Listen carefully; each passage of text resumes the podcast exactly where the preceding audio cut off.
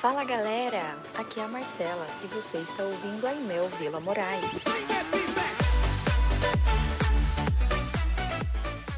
Gálatas capítulo 6, aliás, Gálatas 5, 26. Começar pelo verso 15. Não sei se vocês sabem, mas a Bíblia, ela não é um livro que originariamente foi separada por capítulos, versículos e subtítulos. Isso foi feito pelos estudiosos, tradutores, e aí eles que deram essas divisões, procurando sempre fechar ideias, né? Então, capítulos, versículos, títulos. Está tendo umas falhas? Não? Eu estou. Tô. Então, o verso 25, verso, verso 26, perdão, ele é. faz parte dessa, dessa parte aqui capítulo 6, para fazer bastante sentido. Obrigado, Para fazer bastante sentido, então a gente tem que ler a partir do verso 26 e nós vamos ler até o verso 5. Diz assim a palavra do Senhor: Não nos deixemos possuir de vanglória, provocando uns aos outros, tendo inveja uns dos outros. Irmãos, se alguém for surpreendido em alguma falta, vocês que são espirituais, restaurem essa pessoa com espírito de brandura, e que cada um tenha cuidado para que não seja também tentado. Levem as cargas uns dos outros, e assim estarão cumprindo a lei de Cristo.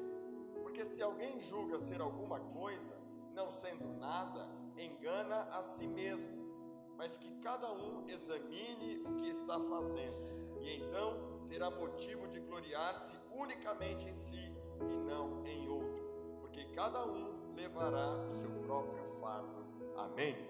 Pai, obrigado pela porção da tua palavra, obrigado pela tua igreja, obrigado por essa carta aos Gálatas que o teu Espírito inspirou Paulo para escrevê-la. Nós te pedimos, ó Deus, que tu fales poderosamente ao nosso coração nesta manhã. Possa falar, ó Deus, neste tema tão simples ao mesmo tempo, tão profundo e tão necessário para os dias atuais. Que o Senhor fale conosco maneira graciosa, em nome de Jesus. Amém. Amém. Irmãos, esse é outro tipo de, esse trecho é um outro tipo de trecho que o pastor geralmente não prega. Porque são, assim como a gente pregou lá, primeira, é, Gálatas capítulo 2, houve a, briga entre Pedro e Paulo. Aqui a gente está falando de um assunto que é tocar na ferida de muita gente. Onde pregar expositivamente é isso. Você vai tratar de assuntos que você é obrigado a tratar, relacionamento entre irmãos, entre famílias, relacionamentos em geral e da forma como o apóstolo Paulo apresenta aqui.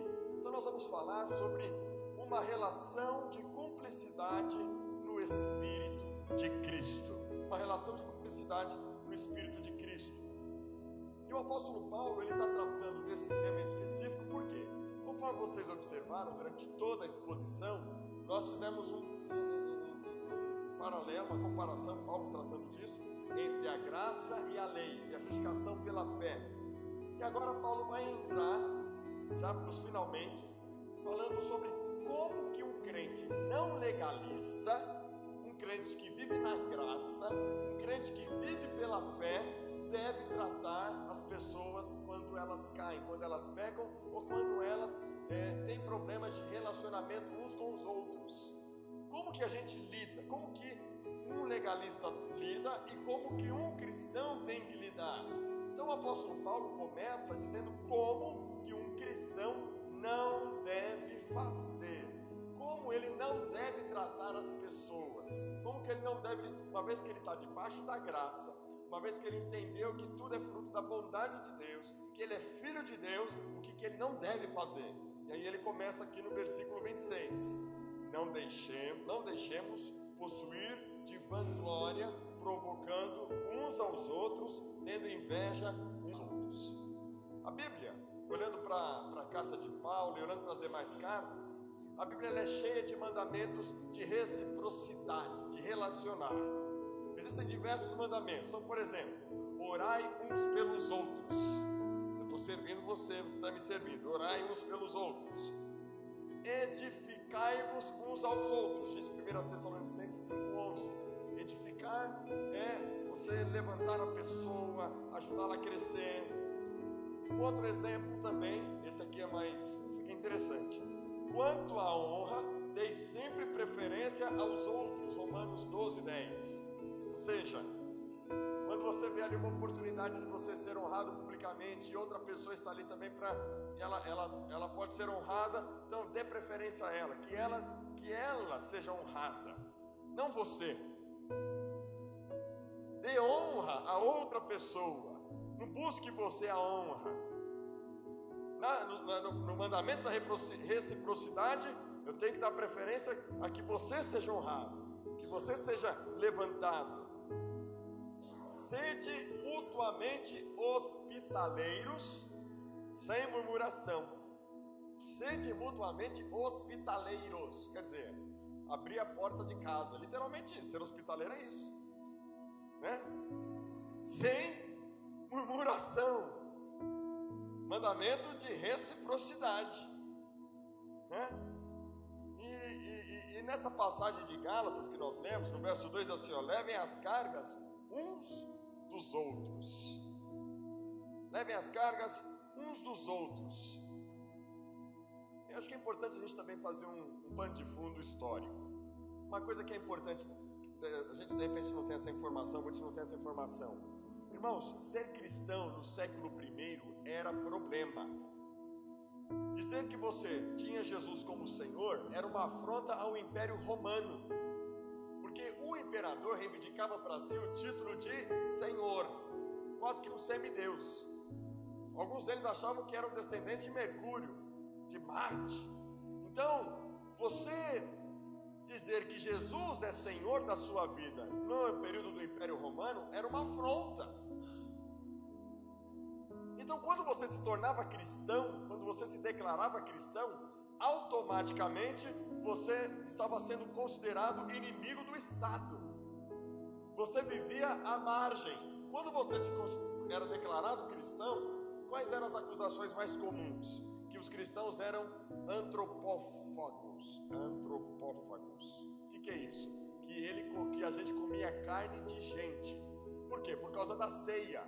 Porque, nós, porque os cristãos comiam o corpo e o sangue de Cristo. Como naquele tempo não existia Facebook, WhatsApp, nem jornal, então fake news rodava geral. Fake news era: os crentes comem carne de gente morta, eles comem a carne de um tal de Jesus que já morreu. Então os cristãos eram acusados de antropófagos, praticavam antropofagia, comer carne de gente. Os cristãos então eram vistos com, por má, por não compreenderem o, o que era o cristianismo e aí havia muita fofoca, muita notícia, espalhava as notícias esquisitas. Então os cristãos começaram a ser marginalizados. Esse povo é esquisito, esse povo come carne de gente morta, esse povo aí fala que Jesus é o Senhor, é um cara que já morreu. Eles, eles perseguiam os cristãos. Então ser cristão era ser um forte candidato a perder emprego. Então imagina, no Brasil, você se converte e fala: se você virar cristão, você perde seu emprego. Então, os cristãos, irmãos, viviam situações, alguns iam para a miséria. Então, biblicamente, a gente observa esse princípio da reciprocidade, principalmente porque os cristãos só teriam eles mesmos para se ajudar. Eles não teriam mais ninguém. Se os cristãos não praticassem os relacionamentos numa reciprocidade, ser cristão no século I seria muito difícil. O orar uns pelos outros, edificar uns aos outros, suportar as cargas uns dos outros, admoestar uns aos outros. Admoestar é puxar a orelha uns dos outros, sabe? Ô meu irmão, acorda para a vida. Então, ser cristão no primeiro século não era uma tarefa muito fácil. Mas o legalista não estava muito preocupado em carregar fardo de ninguém. Pelo contrário, o legalista queria colocar mais fardo. Você, você, você é de Deus, então você vai ter que cumprir as regras. O legalista colocava mais fardo. Então, além do problema social que existia, ainda tinha que lidar com judeus, judaizantes, que queriam cumprir a lei, misturar a lei com o cristianismo. Então, ser cristão no primeiro século foi uma tarefa muito difícil. E para o apóstolo Paulo, que foi o cara que plantou muitas igrejas e tinha que trabalhar com a liderança das igrejas, também foi uma tarefa muito difícil. Manter a igreja unida, equilibrada na palavra e em unidade. Mas os legalistas não, irmãos. Os legalistas já não, não, não praticavam dessa forma.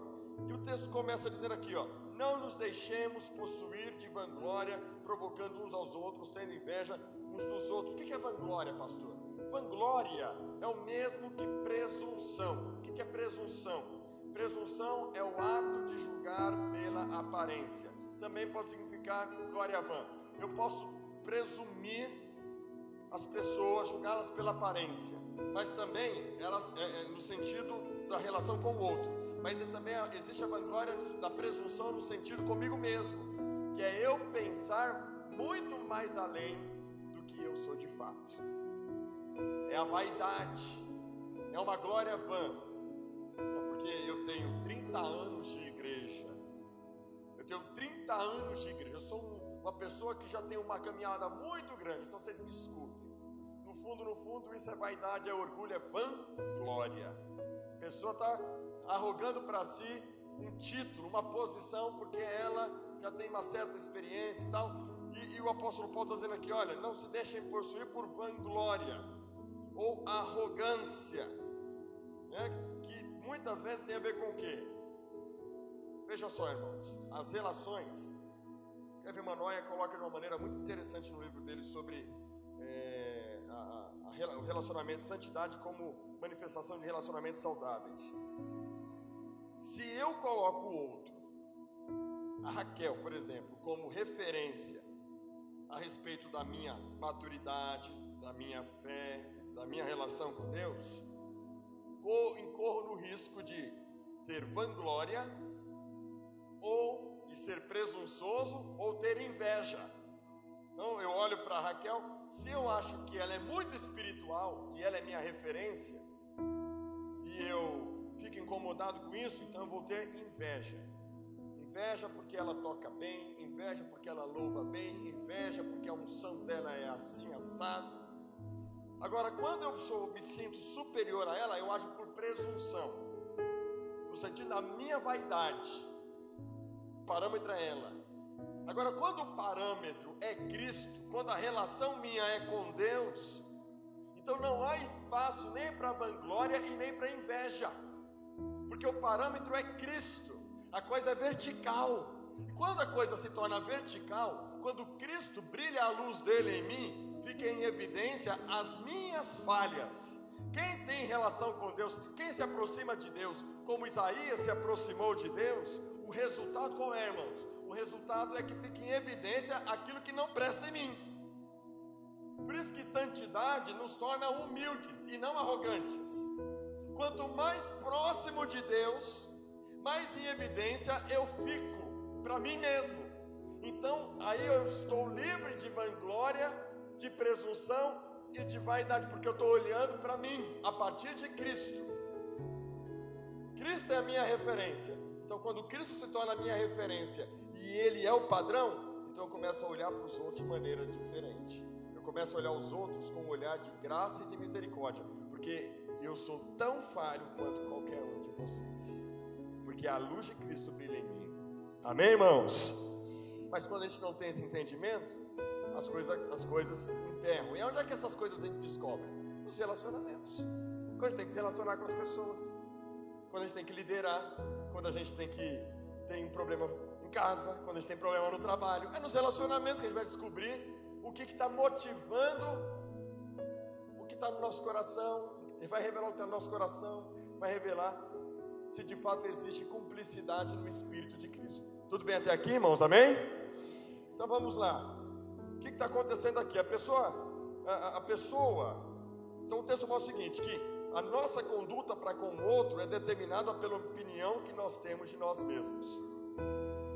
Quando Cristo não é a referência, é quando eu olho para o outro a partir de mim, vice-versa. Né? A pessoa presunçosa provoca os outros ou vai invejá-la. E aí a gente vê isso aqui. É uma pessoa convencida a respeito de si mesma motivada por superioridade, aí vem a ideia da provocação, ou por inferioridade, que é a ideia da inveja nos relacionamentos, né? E aí tudo isso esconde na verdade o que? O orgulho, o ego, a justiça própria que está lá. Quem é que gosta de ficar por baixo, irmãos? Quem é que gosta de ficar por baixo? Me diz. E quando você está com a razão e alguém vem e te, e te afronta, quem gosta de ficar por baixo? Ninguém gosta. Não é verdade? Mas como é que a gente vai fazer resolver essas questões no espírito de Cristo? No relacionamento com cumplicidade. Então, como que os cristãos não devem tratar uns aos outros? Primeiro, com provocação. A palavra provocação, já que a gente entendeu que o conceito é quando eu olho para o outro e eu me sinto superior a eles, provocação é desafiar alguém para uma competição. Isso implica dizer que temos tanta certeza da nossa superioridade. Eu sei tanto quem eu sou. Eu sou líder. Eu sou pastor. E o cara levanta o dedo assim. Quem ele pensa que ele é para falar assim comigo? E aí você se relaciona com as pessoas a partir do seu ego. Quem ele pensa que é para falar com? E o resultado diante dessa posição é que a pessoa vai te desafiar para te contestar, para ter uma oportunidade para provar que ela está certa e que você está errada. Ou que, você, ou que ela é superior a você, ou que você é superior a ela. Aliás, que você é superior a ela e que ela está por baixo. Esse é o problema. Quando não estamos no Espírito de Cristo, para para pensar quando você vai enfrentar uma briga, quando você enfrenta uma discussão. Quem nunca enfrenta uma discussão, um confronto, uma situação difícil de relacionamento que atira a primeira pedra? Porque você já morreu, eu acho. Agora, como que você reage a isso? Como que você reage? É isso que o apóstolo Paulo quer mostrar que aqueles que vivem na graça, na justiça de Cristo e não na justiça própria devem reagir. Me lembro muito bem, irmãos, Jesus quando estava na cruz, e os caras estavam falando o que lá para Jesus na cruz? Se você é o Filho de Deus, agora sim, desce dessa cruz e saberemos que tu és o Messias. Prova que você é. Qual é a resposta de Jesus na cruz, irmãos? Ele confrontou os fariseus até o final. Mas lá na cruz o que, que ele fala? Pai, perdoa-lhes porque não sabem o que fazem. Isso aí é fácil, amém, irmãos? É fácil, amém? Alguém falou só a graça, mas é esse que é o segredo do cristão. Esse é o segredo daqueles que vivem debaixo do favor de Deus, que entendeu quem Ele é em Cristo. Quem Ele é em Cristo. Ele não precisa se defender se ele tem caráter de Cristo. Ele não precisa reagir às provocações. Mas se ele ainda é imaturo, quando alguém pega no carro dele, o que, que ele faz? Não, eu, eu, eu, eu as águas, mas esqueceram de de, a mão direita eu não batizei. Eu de, de propósito não deixei descer. Essa aqui não foi batizada. Você está entendendo? Não, pastor, eu não tenho sangue de barata. Pastor, eu sou descendente de italiano, o senhor sabe como é que é. Pastor, eu sou nordestino abechado, sou, do, sou alagoano. Tem alguém aqui que é alagoano? Vai um aliado. Eu sou alagoano. Onde já se viu afrontar um alagoano, o alagoano ficar quieto? Eu sou é do Ceará, pastor. Eu sou do pé rachado. Eu quero ver. E o que, que a gente está vendo aqui? O Gibe é alagoano tá aqui. O ego, a nossa vontade, a nossa vontade é legítima. É a nossa justiça. É o que a gente quer fazer, é a nossa carne é o nosso ego, é a nossa reputação, é o nosso eu, sou eu. Mas o convite do apóstolo Paulo, irmãos, é diferente. A gente não deve tratar nem com, com, com provocação, e ao mesmo tempo, se você não vai tratar com provocação, se você isso não existe para você, o oposto também é verdadeiro. Você não vai reagir às provocações. Você vai não vai reagir, você vai agir no espírito de Cristo. Você vai agir no espírito de Cristo e não na justiça própria. Qual é o ponto de partida? É Cristo. Filipenses, coloca aí, Filipenses capítulo 2, versículo 5. Coloca para nós, Filipenses capítulo 2, versículo 5. O apóstolo Paulo mostra, irmãos, qual é o espírito que deve. Aliás, coloca a partir do verso 1. O verso 1 de Gálatas, de Filipenses 2. Filipenses 2, 1. Ele está falando de reciprocidade ali nesse texto. Se há, se há, pois, alguma exortação em Cristo, alguma consolação de amor, alguma comunhão do Espírito, se há entranhados afetos e misericórdia, entranhado aqui, ó, vocês, se existe um amor verdadeiro, algo profundo entre vocês, pode passar. Completai a minha alegria, de modo que penseis a mesma coisa, tenhais o mesmo amor, sejais unidos de como, irmãos? Unidos como? Unidos de alma. Não é uma unidade de não é, uma, é muito mais do que uma unidade de projeto. Você pode estar unido num projeto, mas você não está unido de alma com a pessoa. Você está unido com ela num projeto. Mas unidade de alma é algo mais profundo. É estar no mesmo espírito. Sejais unidos de alma, tendo o mesmo sentimento. Nada façais por partidarismo ou por vanglória, buscando reconhecimento, aprovação, por presunção, achando que você é o tal. Considerando, vamos ler todos juntos, considerando dois, três. Vamos lá. Vamos de novo, de novo. Um, dois, três. Considerando.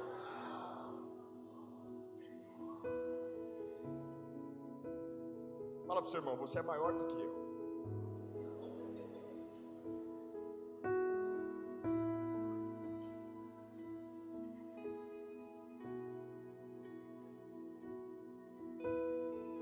Bagulho é louco, né, irmãos? Não tenha, olha só, vamos ler todos juntos. Um, dois, três. Não tenha.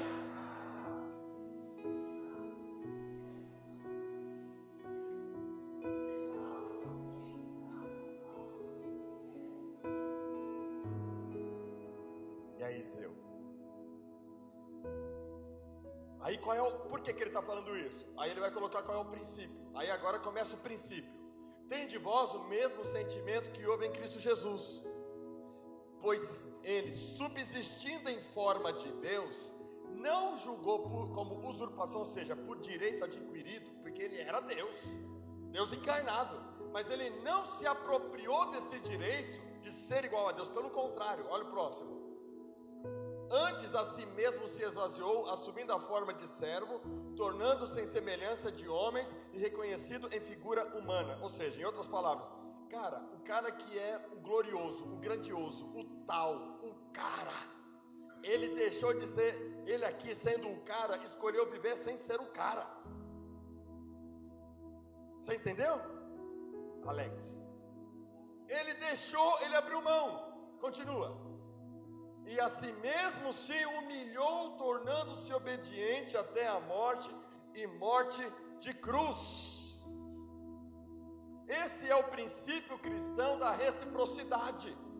Esse é o princípio cristão de viver não na justiça própria, mas na graça nos relacionamentos.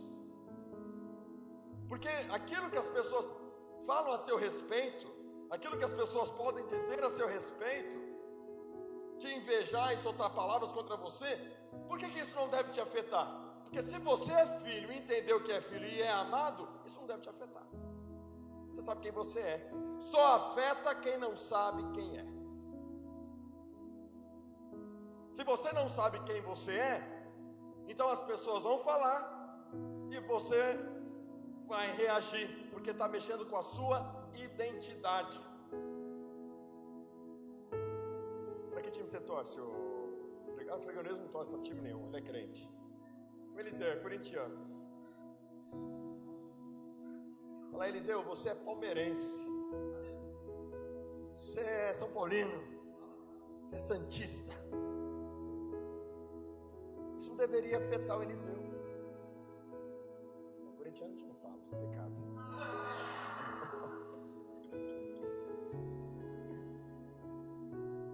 Pessoas podem, por exemplo, quando eu era criança, na escola, os meninos falavam assim para mim: Você é viado. É. E naquele tempo não tinha esse negócio de bullying, não. Falava mesmo. Por quê? Porque eles queriam que eu ficasse com as menininhas. Tinha uma menina lá, queria ficar comigo na escola. Eu não vou ficar. Mas por quê? Porque eu sou crente. Não, você é viado. Não, eu sou crente.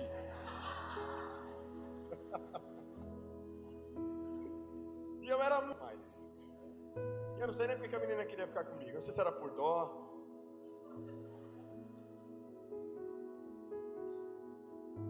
E aí, olha, essas coisas eu lembro bem, porque essas coisas marcam. Essas coisas marcam a infância da gente. E aí um amigo meu chegou para mim e falou assim: por que, que você. E você não vai brigar, você não vai bater, você não vai fazer nada? Não, mas é porque eu acredito nisso, eu acredito na Bíblia, eu sou crente.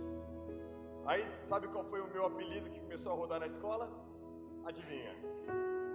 Pastorzinho. Melhorou, né? De viado para pastorzinho, já deu um upgrade, né?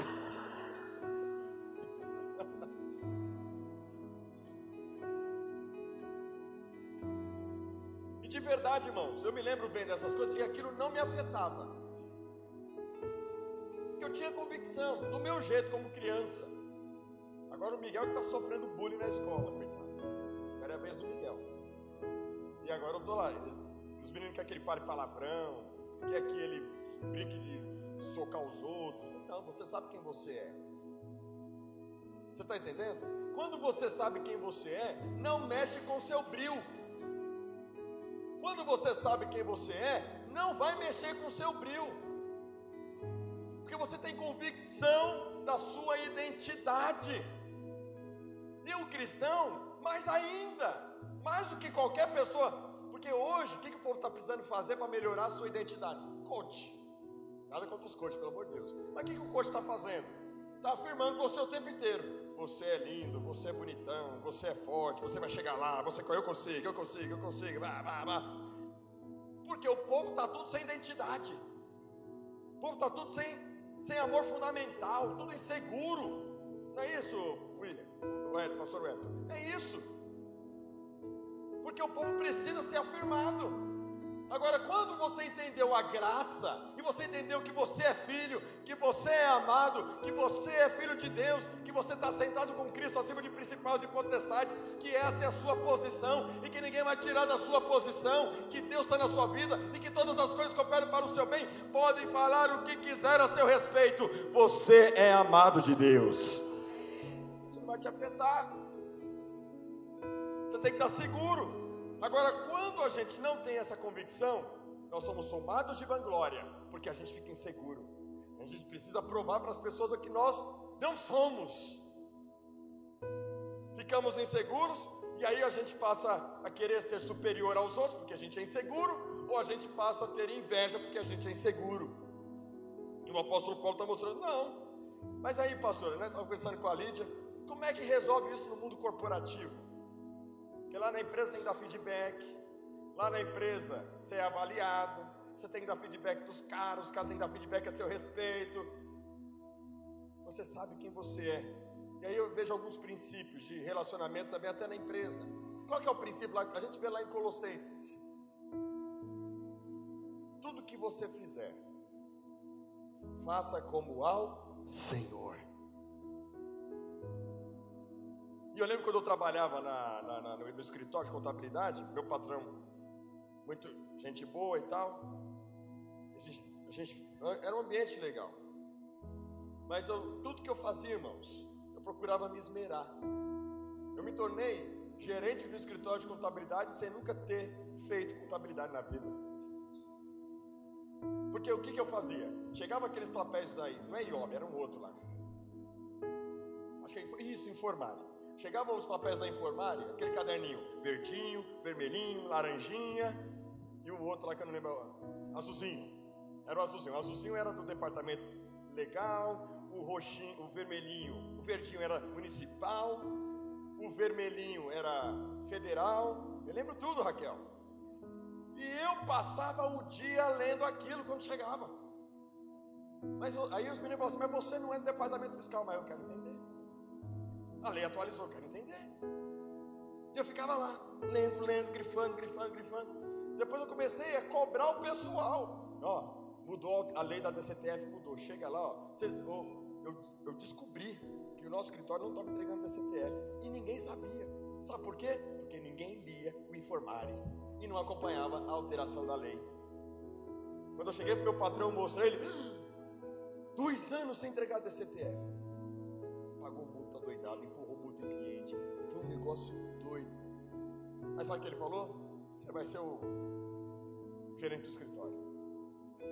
Aí o meu patrão falava assim: lê e me passa as informações que você acha importante. E foi assim que eu abri um escritório, sem ter CRC. Porque eu já tinha ganhado experiência, eu usava o CRC da Andréia.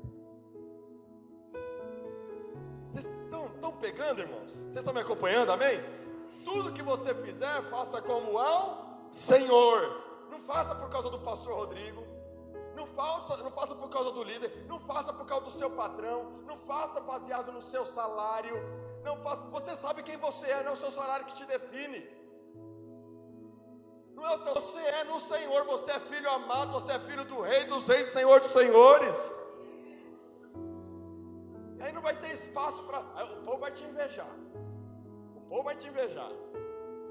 Vão, alguns vão te apunhalar. Mas você tem que fazer o quê? agir no Espírito de Cristo. Aí a pessoa nem entende isso. Por quê? Porque você está em outra vibe. Né? Agora, inveja, não. Inveja, o que é inveja? Inveja é o desgosto provocado pela felicidade ou prosperidade alheia. Se nós consideramos as pessoas superiores a nós, motivados pela vanglória, porque estamos julgando as pessoas a partir de nós não a partir de Cristo, então nós vamos invejar uns aos outros. Estava ouvindo um pastor e ele falou uma coisa que é verdade. Eu vou contar de pastor, não digo, é pecado de pastor. Falou assim, cara, que coisa estranha, né? No mundo, em certas profissões, quando o cara vai avançando, as pessoas celebram. Mas muitas vezes na igreja, e é verdade, vou falar uma coisa para vocês que é verdade. Quando a igreja de um pastor está crescendo, o outro não celebra. Sabe o que o outro fala? O que, que ele está fazendo que está dando certo lá? Deve ter algum problema, deve ter alguma heresia lá para essa igreja estar crescendo. É inveja. É o Django da inveja. Como é que a pessoa não celebra a sua vitória? Ela fica desconfiada que você está fazendo alguma coisa errada. Esse não é o Espírito de Cristo. Como diz a irmã Carmen, misericórdia. Não é, irmã Carmen?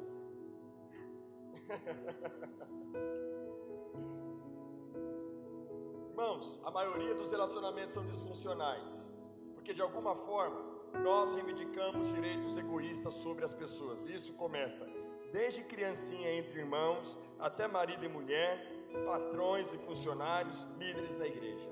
Relacionamentos disfuncionais. E aí, isso é gera, torna você o quê? Torna de você um fariseu. Que você começa a viver na expectativa do outro, começa a viver cobrando o outro, começa porque você olha para si, não, eu estou sendo desvalorizado, estou sendo desrespeitado, eu estou sendo. Quem anda no Espírito de Cristo não precisa provar nada para ninguém e não precisa exigir nada de ninguém, ele sabe quem ele é. E ele descansa na justiça de Cristo. Amém, irmãos? Aí o que está acontecendo? Eu vejo isso na molecada. À noite eu vou falar numa linguagem mais para molecada. É o Instagram, né? Você chega lá no Instagram, tá lá. A gente vai fazer uma selfie com umas adolescentes. Vamos fazer a selfie aqui. Não, pastor, pelo amor de Deus. Mas vocês não gostam de selfie? Não, mas eu não sou essa pessoa no Instagram. Ah, Fê, é isso mesmo. Porque no Instagram é toda empiriquetada. Não pode estar tá com os twins assim, não pode estar tá sem batom, não pode estar. Tá porque tem uma imagem a zelar no Instagram.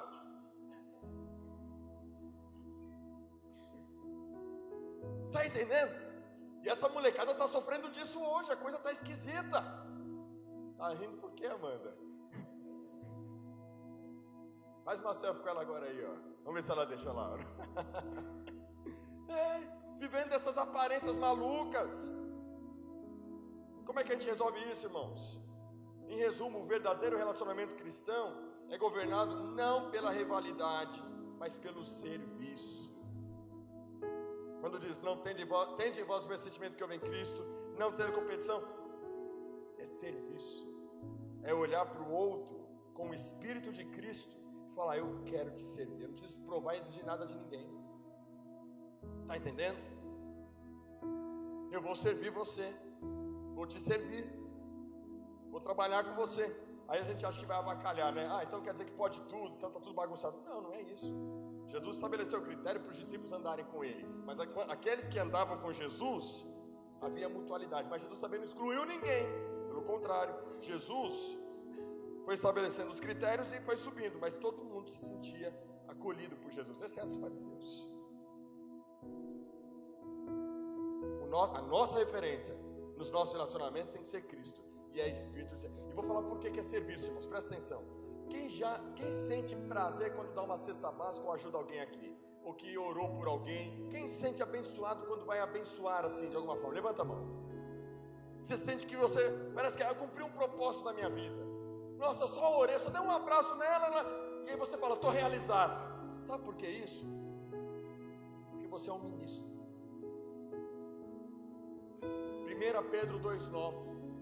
Nós somos nação santa, sacerdócio real. Sacerdócio significa ministro. Sacerdote é ministro. No Antigo Testamento havia um sacerdote. A partir da nova aliança em Cristo, nós somos um reino de sacerdotes. Nós somos ministros. Quando, aí eu vou te falar por que, que muito crente fica frio espiritualmente, por que, que você fica frio, você desanima, você, se, você começa a passar por um momento de frieza. Vou dizer por quê? Que você não está sendo ministro. Porque quando você começa a fluir no seu ministério, amando as pessoas, servindo as pessoas, é o Espírito de Cristo que está fluindo através de você. E aí você está cumprindo a sua posição de sacerdócio. E aí você está ministrando. E não, não necessariamente pregar, mas é simplesmente servir o outro. Porque a palavra servir no grego, a palavra servir, a ideia aqui é a palavra diaconia, que é ministrar ao outro. Qual é o princípio bíblico, irmãos, de uma vida abençoada? É melhor dar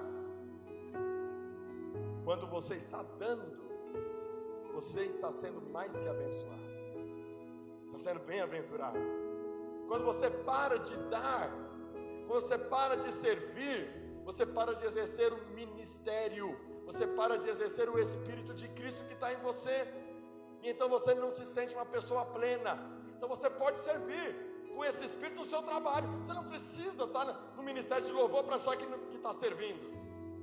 Se você tem esse espírito que a gente está falando aqui e começa a ministrar no seu trabalho, o Espírito de Cristo vai fluir no seu trabalho através da sua vida, porque você é ministro. E não precisa muito, um bilhetinho, uma colega de trabalho, uma palavra de oração, uma mensagem de WhatsApp inesperada. Aí você começa a sentir algo diferente, algo começa a fluir. Algo, porque na nossa cabeça, serviço é ter cargo na igreja não tem nada a ver. Está fluindo como canal de bênção de Deus. Eu te dou uma dica essa semana. Manda uma mensagem de WhatsApp, não aquelas preparadas. Escreve o nome da pessoa assim, ó. Vou mandar uma mensagem para o Alex essa semana. Alex, e aí escreve um texto, pede uma palavra para Deus e manda lá. A pessoa vai te responder. Você vai sentir uma alegria, um gozo, uma paz, uma coisa diferente está exercendo o ministério. Posso entendendo, irmãos? Aí começa a ver a reciprocidade, começa a ver o Espírito de Cristo. Então, como é que o crente não tem que agir? Ele não tem que agir com um coração diferente desse. É com um coração livre de provocação, de vanglória e de inveja. Que oração, irmãos? Que eu falo muito. 11:38. Segundo tópico, que é o último. Como então que os cristãos devem tratar os outros? Vamos lá. 6, 1 a 5. Irmãos, Gálatas 6, 1 a 5. Se alguém for surpreendido em alguma falta, vocês que são espirituais, restaurem essa pessoa com espírito de brandura, e que cada um tenha cuidado para que não seja também tentado. Levem as cargas uns dos outros, e assim estarão cumprindo a lei de Cristo. Porque se alguém julga ser alguma coisa, não sendo nada, engana a si mesmo. Mas que cada um examine o que está fazendo e então terá motivo de gloriar-se unicamente em si e não em outro, porque cada um levará o seu próprio fardo. Irmãos, Deus me chamou para ser ministro.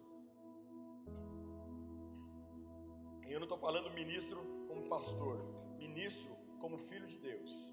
Deus chamou para ser ministro. Às vezes eu fico surpreendido quando eu estou atendendo uma pessoa, e geralmente as pessoas falam isso. Quero dizer algo para vocês. Tem gente que não marca aconselhamento comigo, porque diz assim: o pastor é muito ocupado. É verdade, eu sou ocupado. Eu sou mesmo. Leio, trabalho, visito. Não visito, visito pouco, não visito mais como antes, porque eu estou fazendo outras coisas. O pastor não é vagabundo, o pastor trabalha. Entendeu? Preparando as ministrações, preparando materiais, mentoreando líderes. A maior parte do meu trabalho é com liderança da igreja, capacitando os líderes, aperfeiçoando os líderes para que eles sirvam melhor. E é, é muito trabalho, não é pouco trabalho. Administrando conflitos entre líderes, meu Deus, me ajuda. É muito. Sabe por quê? Porque onde tem gente trabalhando tem conflito. Glória a Deus, aleluia. Está entendendo? Então trabalho muito nesse sentido, para não perder ninguém. Então, o que, que aconteceu? Aconteceu o seguinte: que as pessoas ligam, marcam aconselhamento, e muitas pessoas ligam para o Diego. Só na sexta-feira eu tive acho que cinco aconselhamentos. Todo mundo que entra na minha sala, pastor, eu sei que o senhor é um homem ocupado. Pastor, eu sei que o senhor é um homem ocupado. Eu quero fazer um pacto com vocês hoje, irmãos. Sabe qual é o pacto que eu quero fazer com vocês? Primeiro, não fiquem bravos comigo quando eu não falo no WhatsApp. Eu tenho 2.225 contatos no meu celular. Estou em mais de 100 grupos de WhatsApp. Eu saio, mensagem para mim, e às vezes eu tô, estou tô ocupado mesmo, aconselhando. Uma pessoa que está aconselhando, leva uma hora um aconselhamento, em média. Às vezes, ultrapassa, chega até 3, 4 horas. Como é que você acha que, por exemplo, na sexta-feira eu vou conseguir ver o WhatsApp? Mas, pastor, o senhor mandou mensagem, é porque eu mando mesmo. Mensagem eu mando. Agora, se eu vou ler as que eu recebo, é outra hora que eu vou ler. Não dá para ler na hora. Quando chega, vem assim, ó, parece um endemoniado. É um negócio louco. Eu olhei para o celular da dona Neuza comprou um celular. Não tem WhatsApp. Que inveja. Eu tenho inveja de quem não tem WhatsApp. Mas a gente precisa ter. Então, um pacto, faça comigo. Se é urgente, me ligue. Primeira coisa, você me liga. Se eu não puder atender na hora, eu vou ver sua ligação e eu retorno. Se você está muito desesperado, liga para o Diego. Entendeu? Esse é o pacto que a gente vai fazer. Pastor é muito ocupado? Se eu não puder atender, eu vou falar, não posso. Vou retornar para você. Isso, primeiro ponto é esse. Primeiro pacto. Então não me massacrem por causa de WhatsApp. Amém, irmãos? Por favor, por favor. É, vez por outra, pastor, eu te mandei uma mensagem na sexta-feira no WhatsApp. Não, eu não consigo acompanhar esse negócio, eu não consigo não, irmãos. Eu estou quase saindo do WhatsApp. Não sou por causa da minha mulher. Segundo pacto, que eu quero que você faça comigo. Todos que marcam aconselhamento comigo, você quer marcar? Marque. Não fique pensando que o pastor é ocupado. Estou para te servir. Quando você não marca aconselhamento, querendo conversar comigo, sabe o que você está fazendo? Você está me privando de ser ministro. Em outras palavras, você está me privando de fluir naquilo que eu tenho mais prazer de fazer, que é servir. Está entendendo? Eu amo servir. Pastor, eu quero que você vá me visitar. Marca, fala com o Diego. Pastor, por que eu não falo direto com o senhor? Porque o Diego, irmãos, cuida da agenda com maestria. Vou dizer por quê. A liderança da igreja quis me blindar. Porque eu marcava três visitas na sexta-feira, 8 horas da noite. Porque eu anoto no papel, aí eu deixo o papel lá. Aí alguém me liga, pastor, aí alguém aí fica lá. Aí quando chega na hora da pessoa, pastor, o senhor vai bem aqui em casa hoje? Aí, aí eu, mas eu lembro que eu tinha marcado com fulano. Mas o senhor marcou comigo. Mas o senhor marcou. Aí marquei, aí marquei, já aconteceu de eu marcar três compromissos num dia só. Pastor é desorganizado? É desorganizado? Pastor, pastor faz mil coisas ao mesmo tempo, irmãos. Então aí o Diego entrou na minha vida, glória a Deus. Para que ele seja bênção. Então, o Diego vai marcar.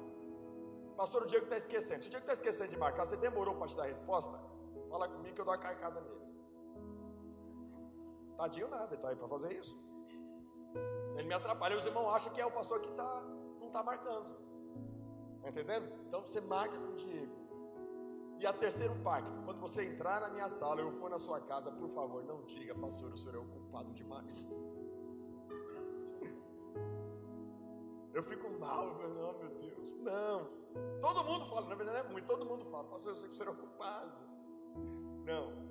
Eu tenho prazer em servir. Tenho prazer em servir. Se eu não puder, não vou poder naquele dia, mas vai poder, de alguma forma vai dar certo. Eu quero servir você. Amém, irmão?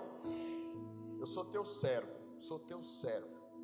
E não tem esse negócio, o pastor é um homem que já está lá naquela posição já, pastor. Irmãos, como eu falei para vocês, o que define, o que define o que eu sou? Não são os títulos, as posições, que define o que eu sou é que eu sou filho amado e tenho uma mulher linda e dois filhos maravilhosos. Amém, irmãos?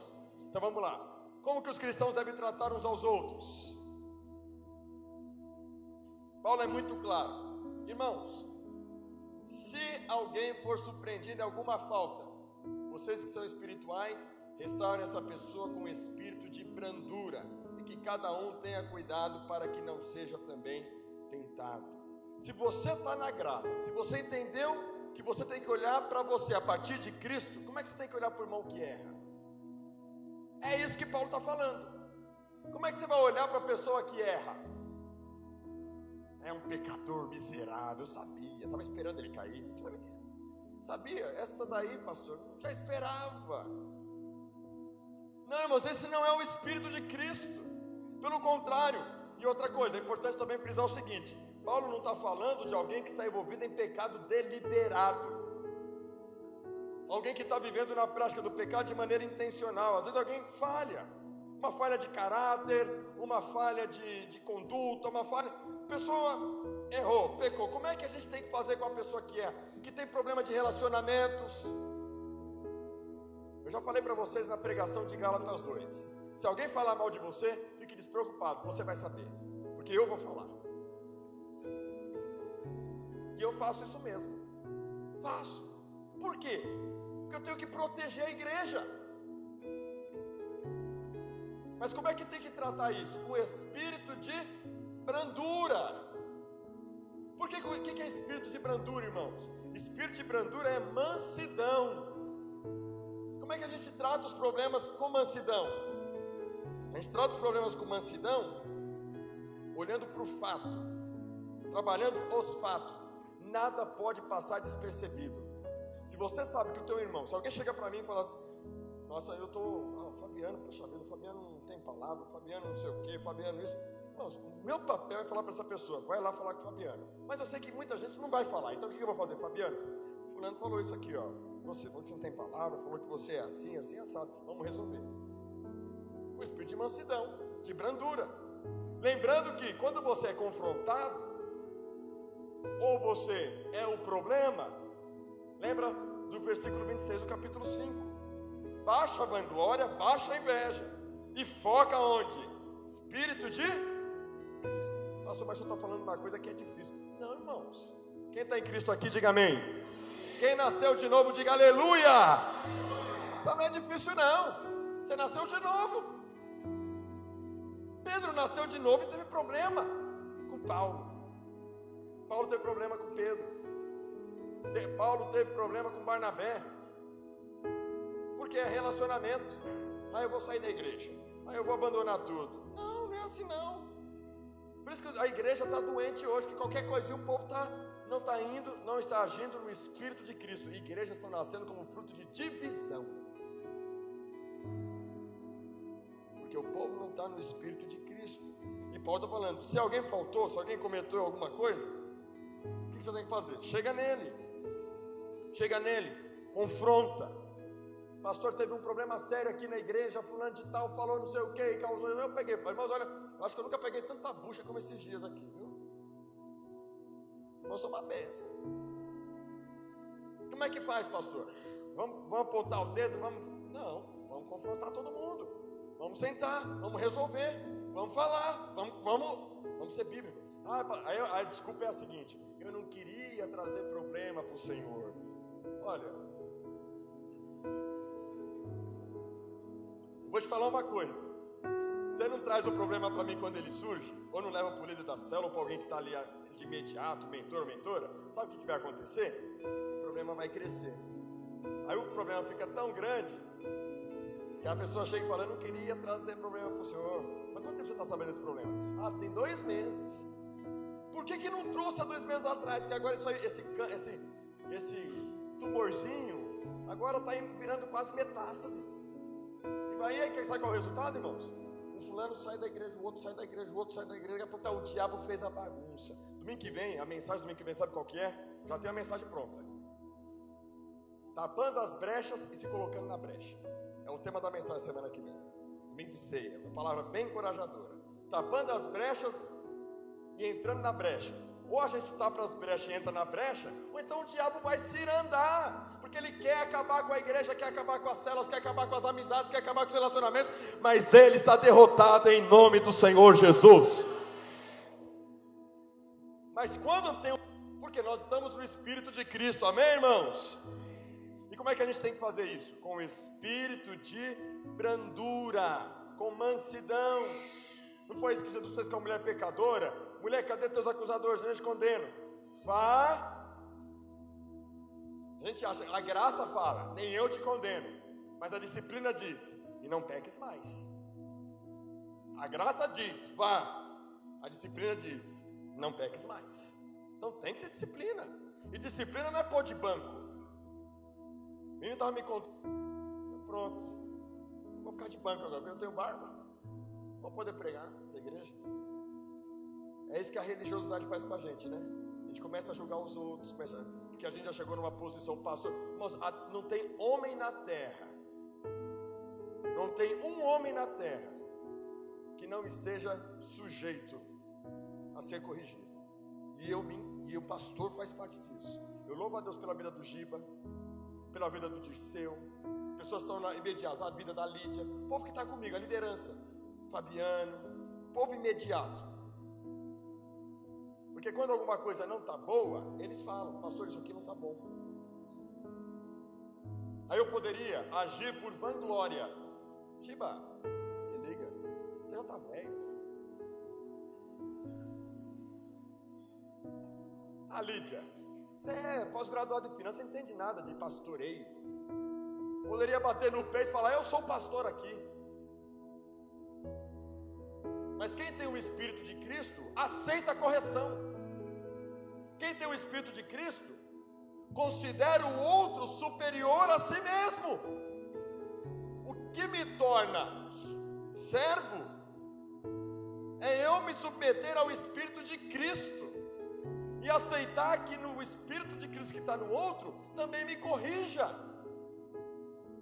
E tenho que aceitar, me submeter, senão eu não vou crescer, irmãos. O Giba é uma bênção. A Lídia é uma bênção, o Disseu é uma bênção. O Disseu chegou lá, eu não tenho problema de falar, falo mesmo. O Disseu chegou lá, estava lá na reunião da equipe pastoral. No domingo ele falou assim: Pastor, é o seguinte, me desculpa falar, mas o senhor tem que cuidar mais da sua família, o senhor tem que cuidar da sua esposa, o senhor tem que cuidar dos seus filhos. Pastor, olha, sua agenda é muito intensa. Pastor, abre o olho aí, pastor. O que, que eu tenho que fazer, irmãos? Se eu tenho o Espírito de Cristo, quem o senhor pensa que o senhor é? Falar desse jeito com o seu pastor. Falar que eu. O senhor está na minha casa para saber se eu estou cuidando ou não da minha mulher, dos meus filhos? Que autoridade o senhor tem? Tem muito pastor que vai fazer isso. Tem muito líder que vai fazer isso, não tem, Fabiano? Fabiano veio de uma escola aí, coitado, que apanhou até. Você chega.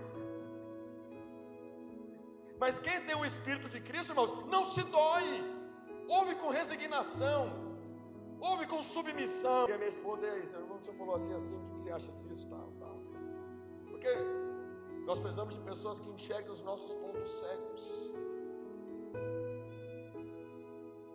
Vocês estão entendendo, irmãos? Eu não tenho problema de ninguém chegar para mim, pastor, eu não concordo com isso. Pastor, olha, isso aqui de repente precisa aprumar aí na sua vida. Porque quando a gente chega numa posição que a gente é super, super, super, e a gente começa a acreditar que a gente é super, super, super, quem que vai falar na vida desse cara? Se nem o super, super, super quis ser super, super, super. O super, super, super se humilhou a si mesmo. E desceu para a cruz. Está entendendo o crente de verdade? Amém, irmãos? A Raquel mesmo, a Raquel também é pensa. A Raquel fala, pastor, eu não concordo com isso, pastor. Ai, pastor, pastor.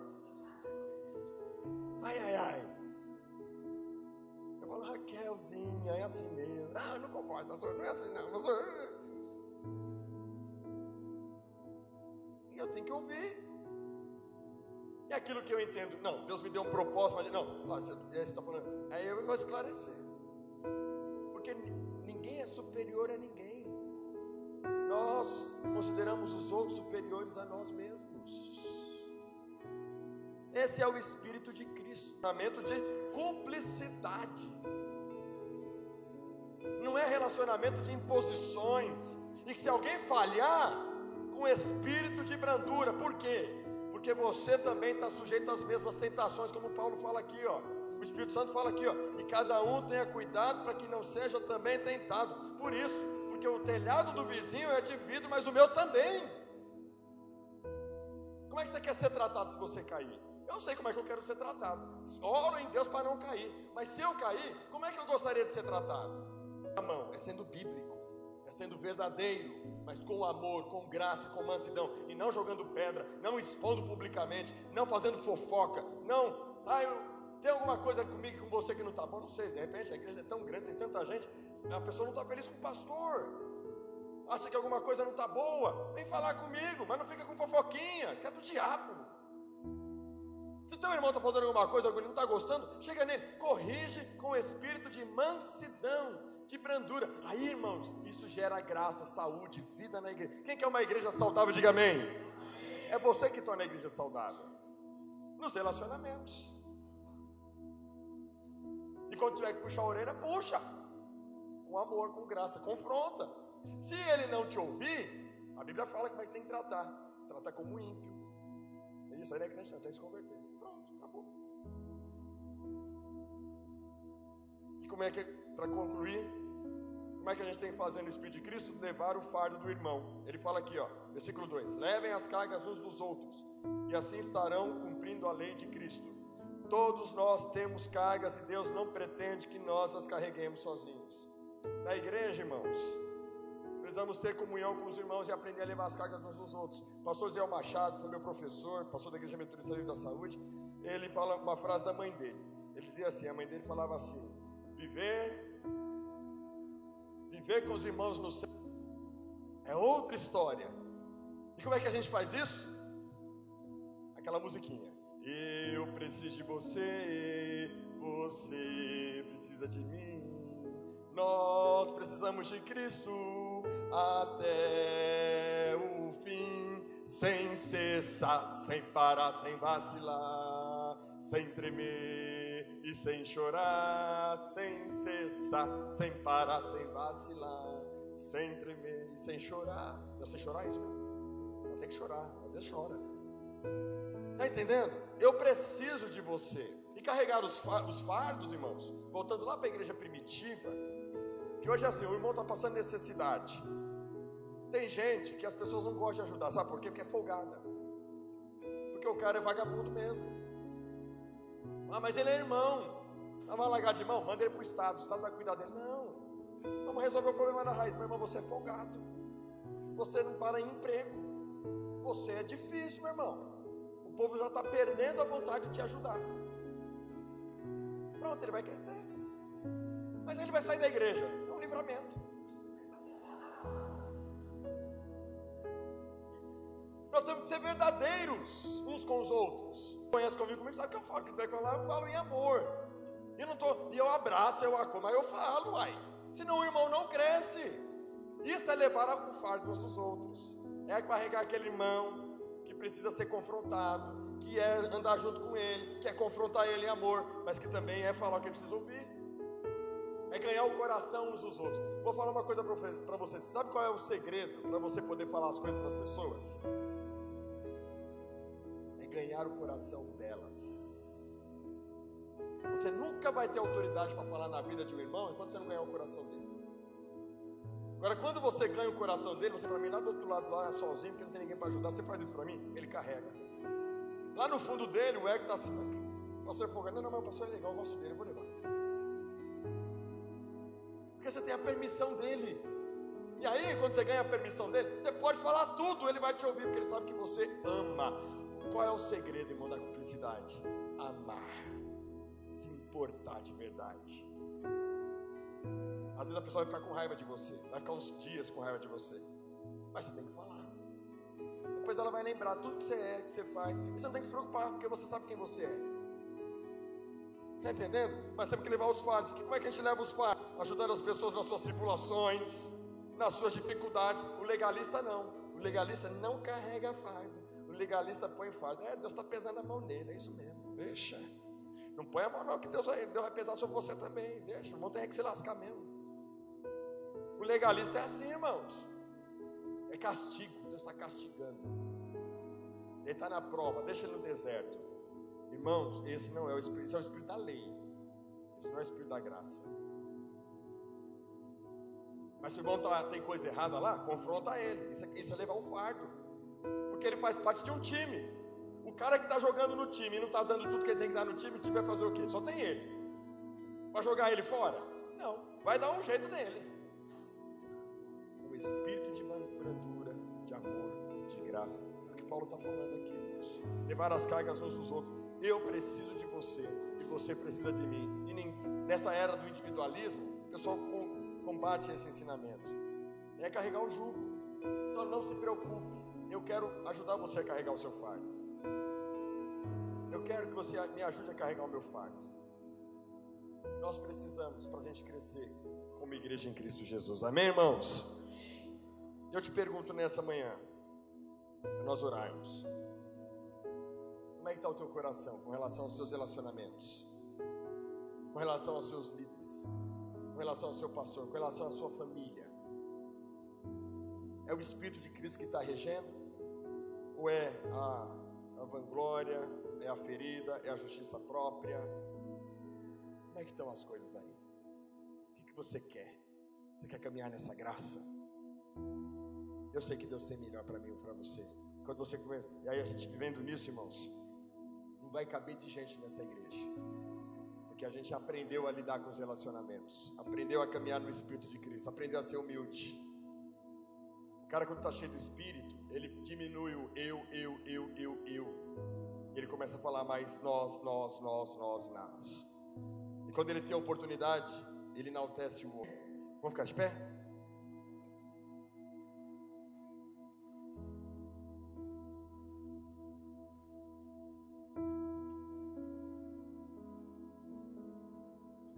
Cada um examine o que está fazendo, então terá motivo de gloriar-se unicamente em si e não em outro, porque cada um levará o seu próprio fardo.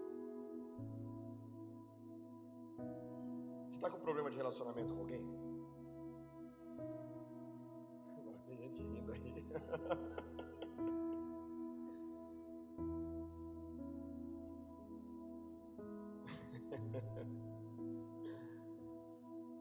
Você precisa liberar o seu coração. Está carregando o fardo do irmão? Está ajudando? Está olhando mais tá olhando mais para si do que para o outro. Hoje, o Senhor quer que você assuma a posição que Ele já te deu. Você é ministro.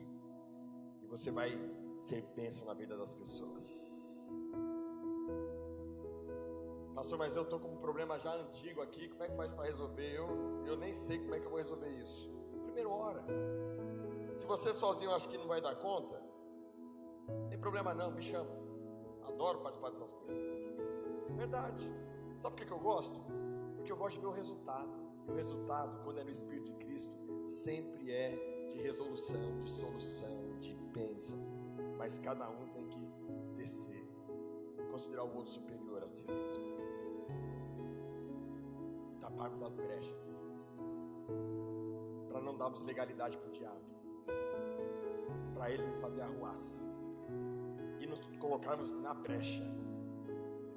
Porque o que o diabo quer destruir, sabe como é que o diabo destrói a igreja?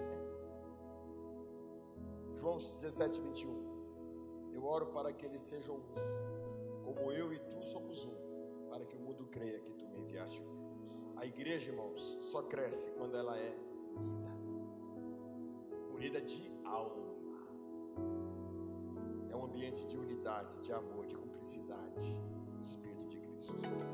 Imel Vila Moraes culto aos domingos, às 10 e às 18 horas. Rua Sebastiano Mazzoni, 288, Vila Moraes, São Paulo. Só vem!